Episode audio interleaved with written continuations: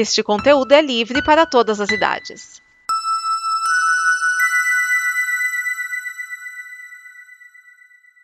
Obrigado por dar play neste programa. Em nome das pessoas que o fizeram, peço que você expresse sua opinião nos comentários e considere nos apoiar na campanha de apoio, seja no Apoia-se ou no PicPay. As informações e os comentários estão em nosso site comboconteúdo.com. Agora, fique com o programa.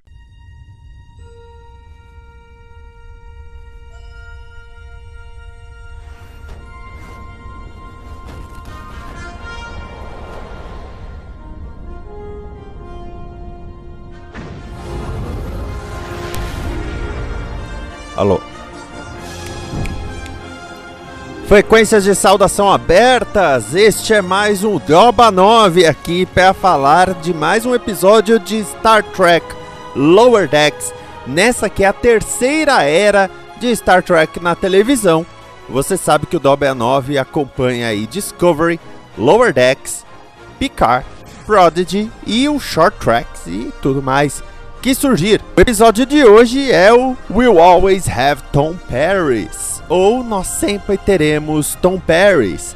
Escrito por M. Willis, dirigido por Bob Soares, exibido em 26 de agosto de 2021 e distribuído internacionalmente pela Paramount Plus, em alguns lugares pela Amazon Prime Video. No elenco nós temos a Tony Nilsson como a Mariner, Jack Quaid como Boiler, e eu tenho que ressaltar aí o Fred Tataciori como Shax. Eu já vou falar a respeito, porque é muito impressionante. Mas vamos com a frase do episódio. Usuário não reconhecido. A frase dita pelo computador. E isso é basicamente como podemos resumir toda a história do Boiler nesse episódio. Afinal, o Boiler não está sendo reconhecido pelo sistema da nave, não que o sistema seja infalível, muito pelo contrário, na verdade o sistema já falhou várias vezes. Nos... Né? Mas nesse episódio, o sistema basicamente não reconhece que o Boiler está na nave. E isso faz com que ele não consiga andar para lá e para cá, já que tem leitor biométrico para todo lado. Para você que não sabia, as naves têm o o leitor biométrico para todo lado para autorizar ou não autorizar ou a entrada das pessoas. Afinal, por exemplo, não é todo mundo que pode entrar na ponte de uma nave da Federação. Por conta disso, o Boiler ele fica impedido de chegar no seu, como que eu vou dizer, um dos seus ídolos. Afinal, o Boiler já mostrou que é bem nerd de Star Trek, ele é bem tracker. E a nave vai receber o tenente Tom Paris, interpretado pelo Robert Duncan McNeil. E para você que não sabe, Tom Paris é um personagem de Voyager. Sim, ele esteve em toda a série Voyager e ele aparece aqui. Já foi estabelecido que Lower Decks aconteceu alguns anos depois do final de Voyager na cronologia. Então ele aparece. E o Boiler mostra que ele tem pratos decorativos de, da Voyager. Ele tem, por exemplo, Genway, que está, aliás, em Prodigy, depois acompanhem aqui no Dolby A9. E ele quer o autógrafo do Tom Paris. É interessante porque existem esses pratos realmente. Existem o, o, os pratos como é que eu vou dizer assim, decorativos. Agora, eu tenho que dizer uma coisa. Eu não compraria um peto desses, porque peto serve para comida. Ou eu teria que ocupar um espação na parede com eles. É, né? É, enfim. Vamos, vamos deixar isso quieto. Mas essa é basicamente a história do Boiler, que acaba se metendo nos tubos Jeffries. Ele se arrebenta todo e por conta disso e quando ele encontra o Tom Paris, ele tá todo arrebentado, isso causa uma pequena confusão.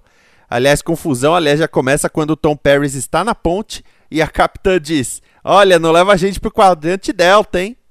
Vem dizendo: Ó, não faz cagada, tá? Que é Voyager. Aliás, o, o Boiler chama Voyager de VOI, que é a sigla da série. Para quem não sabe, cada série de Star Trek tem uma sigla geralmente de três letrinhas, tipo DS9, que é Deep Space Nine.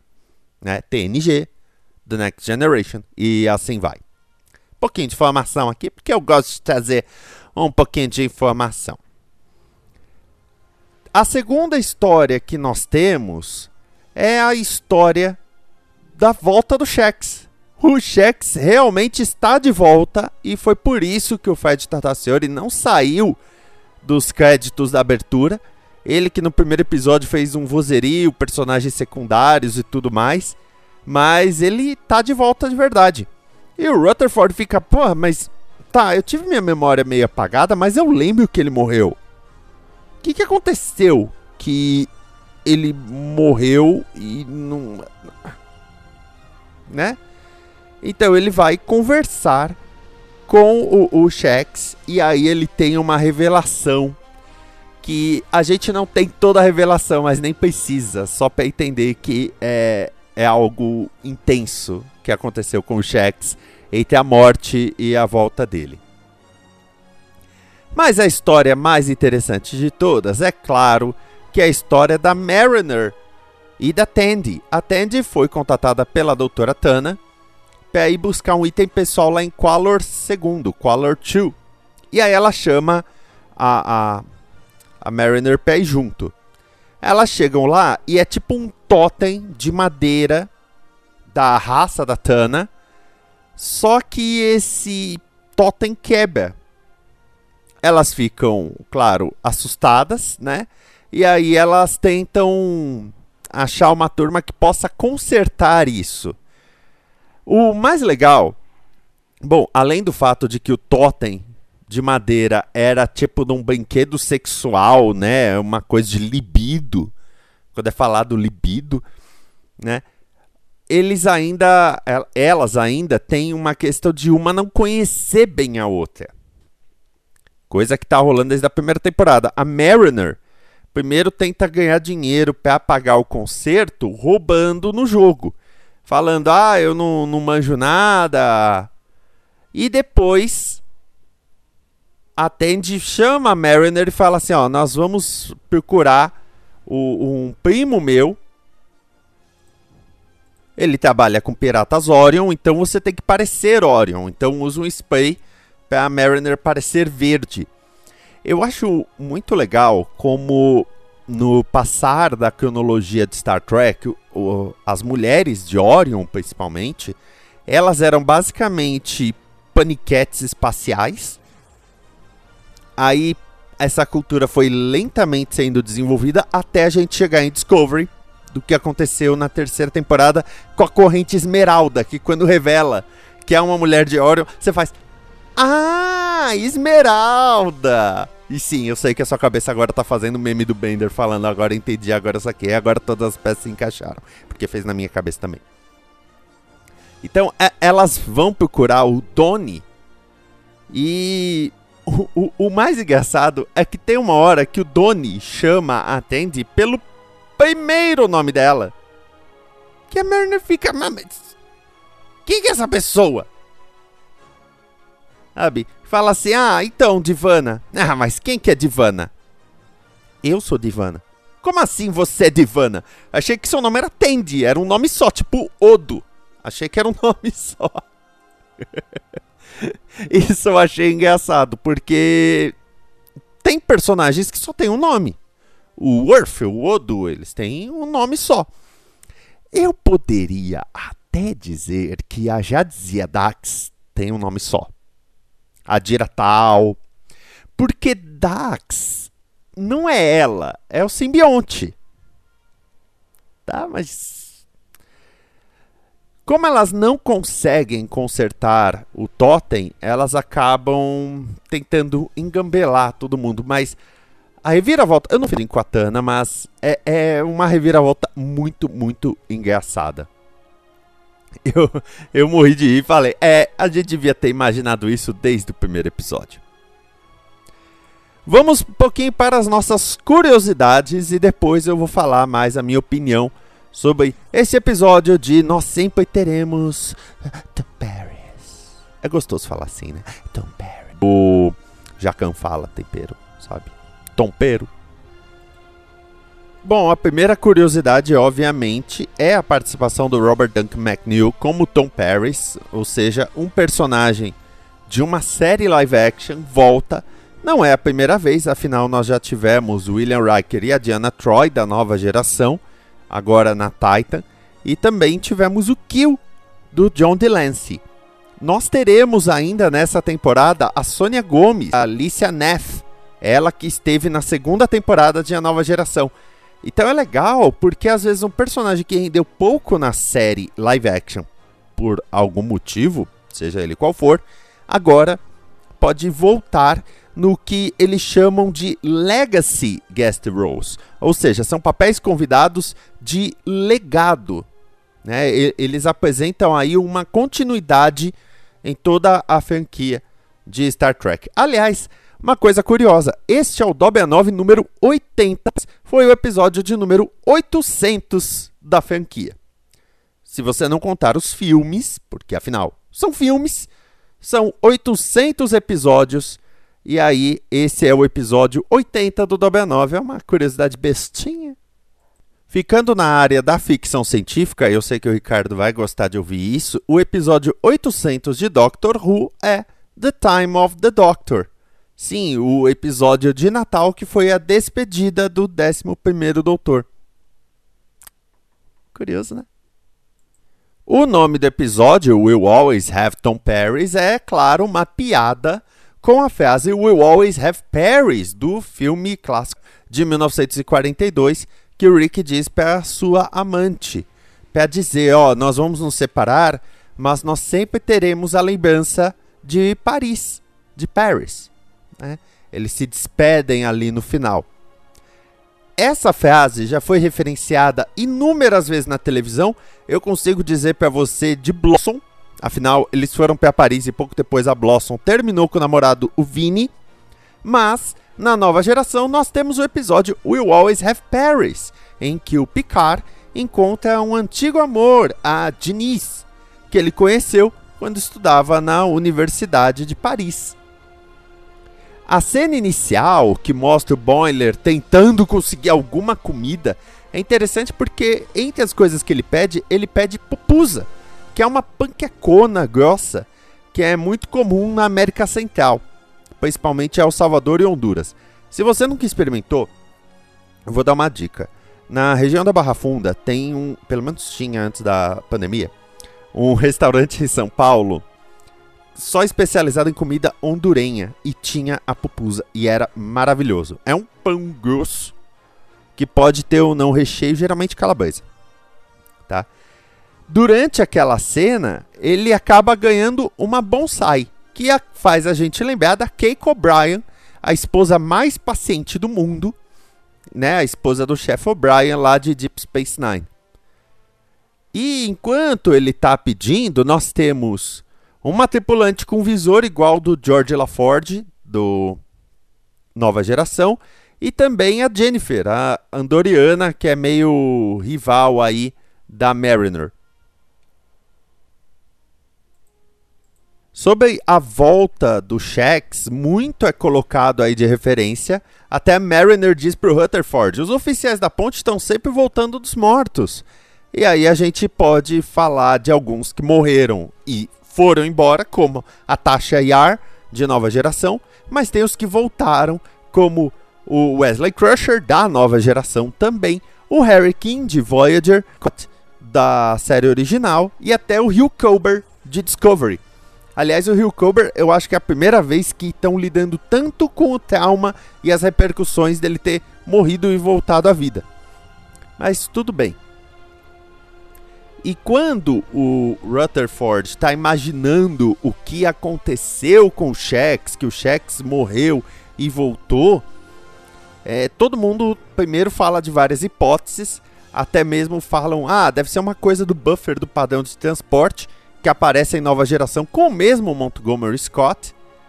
Aí falam de um Katra restaurado, que é a volta do Spock em Jornada das Estrelas 3 à procura de Spock ou até do universo espelho, que é o que aconteceu em Discovery com a Felipa Giorgio. Mas aí falam do Shatnerverse, porque falam os Borgs o reconstruíram, que é uma referência ao livro A Volta do Capitão Kirk, escrito, tô colocando algumas aspas, tá? Escrito pelo William Shatner, junto com o casal Reeves Stevens, a Judith e o Garfield, que basicamente é a volta do Capitão Kirk, afinal, o William Shatner não gostou do personagem dele acabar morto no filme Generations. Então ele criou o seu Shatnerverse, que cria novas histórias para o Capitão Kirk. Assim, chamam de Shatnerverse, mas na verdade não afeta tanto a, a cronologia se você quiser considerar esses livros. É, ele é até bem divertido, tá? É minha mãe. Agora, o mais legal é quando o Rutherford imagina toda a sua relação com o, o Shax e aparecem várias versões do Shax para falar com ele. E aí, nessas versões, nós temos referências mil. Capitão América se estrebucharia no chão. Você tem um Shax com um colete falando que ele lutou para sair do universo espelho. Dá para ver no colete que ele tem o símbolo do Império Terráqueo. Você tem o Shax Borg dizendo: Ah, os Borgs colocaram meu corpo no coletivo. Você tem um Shax dentro de uma esfera Dyson para lembrar o que aconteceu com Montgomery Scott. Você tem o Shax com uma roupa igual do Moriarty Holmes. Você tem o Shax com uniforme vermelho da série clássica. Eu não sei porquê, ele só apareceu ali. E ele ainda tá com o uniforme da, da série Enterprise, não da nave Enterprise, da série Enterprise. E ele fala: qual foi o problema com o cabelo da T'Pol naquele ano? Que foi o, o primeiro ano da série Enterprise que a T'Pol tava com o cabelo meio, meio estranho. Depois acertaram. E aí o último ainda diz: É, no Nexus é sempre Natal. Lembrando do Nexus aí que o Picard e o, o Kirk foram. Eu acho que essa cena ela merece umas pausas, sabe, para você ir conferindo tudo isso. E para encerrar, a parte em que a Mariner e a Tandy vão para o planeta para pegar da doutora Tana o objeto, nós vemos que lá tem um Quarks. E é a segunda vez que nós vemos um Quarks fora da estação Deep Space Nine. Isso quer dizer que, cronologicamente, esse é o segundo Quarks, porque o terceiro é na cidade de Free Cloud, lá na série do Picard, que é mais para frente. Então, o Quarks vai se tornar uma franquia. A minha pergunta é se é o Quark que ainda está comandando a franquia ou se, por exemplo, o irmão dele agora está comandando por lá.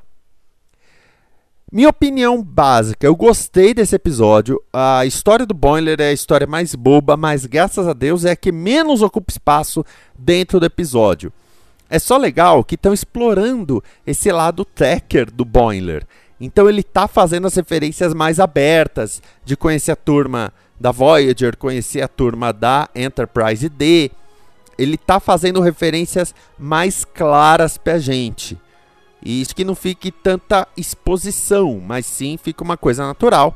Ele ser um cara que estudou muito a respeito. Ele é o Wesley Crusher da vez, talvez. Não sei nem se isso, porque o próprio Wesley Crusher não era tão chato assim com, com relação ao picar, coisa do tipo. Então, eu, eu gostei disso. A ação ficou por conta da, da Tandy, da Mariner principalmente, e a Tandy, ela trouxe um questionamento, mas não com aquele julgamento de valor que o Boiler trazia para Mariner, o que eu achei já um aproveitamento muito melhor. Agora, o que eu tô mais interessado é saber como o Shex voltou e eu acho que eles vão levar a temporada inteira para explicar isso. Essa é a minha opinião. Me diga o que, que você acha aqui nos comentários do site compoconteúdo.com. Enquanto isso, vamos continuar as nossas jornadas. Até mais, amor e paz. Frequências encerradas.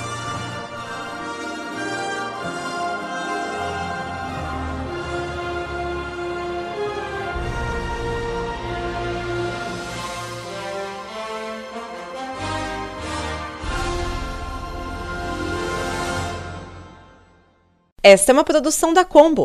Confira todo o conteúdo do amanhã em nosso site comboconteúdo.com.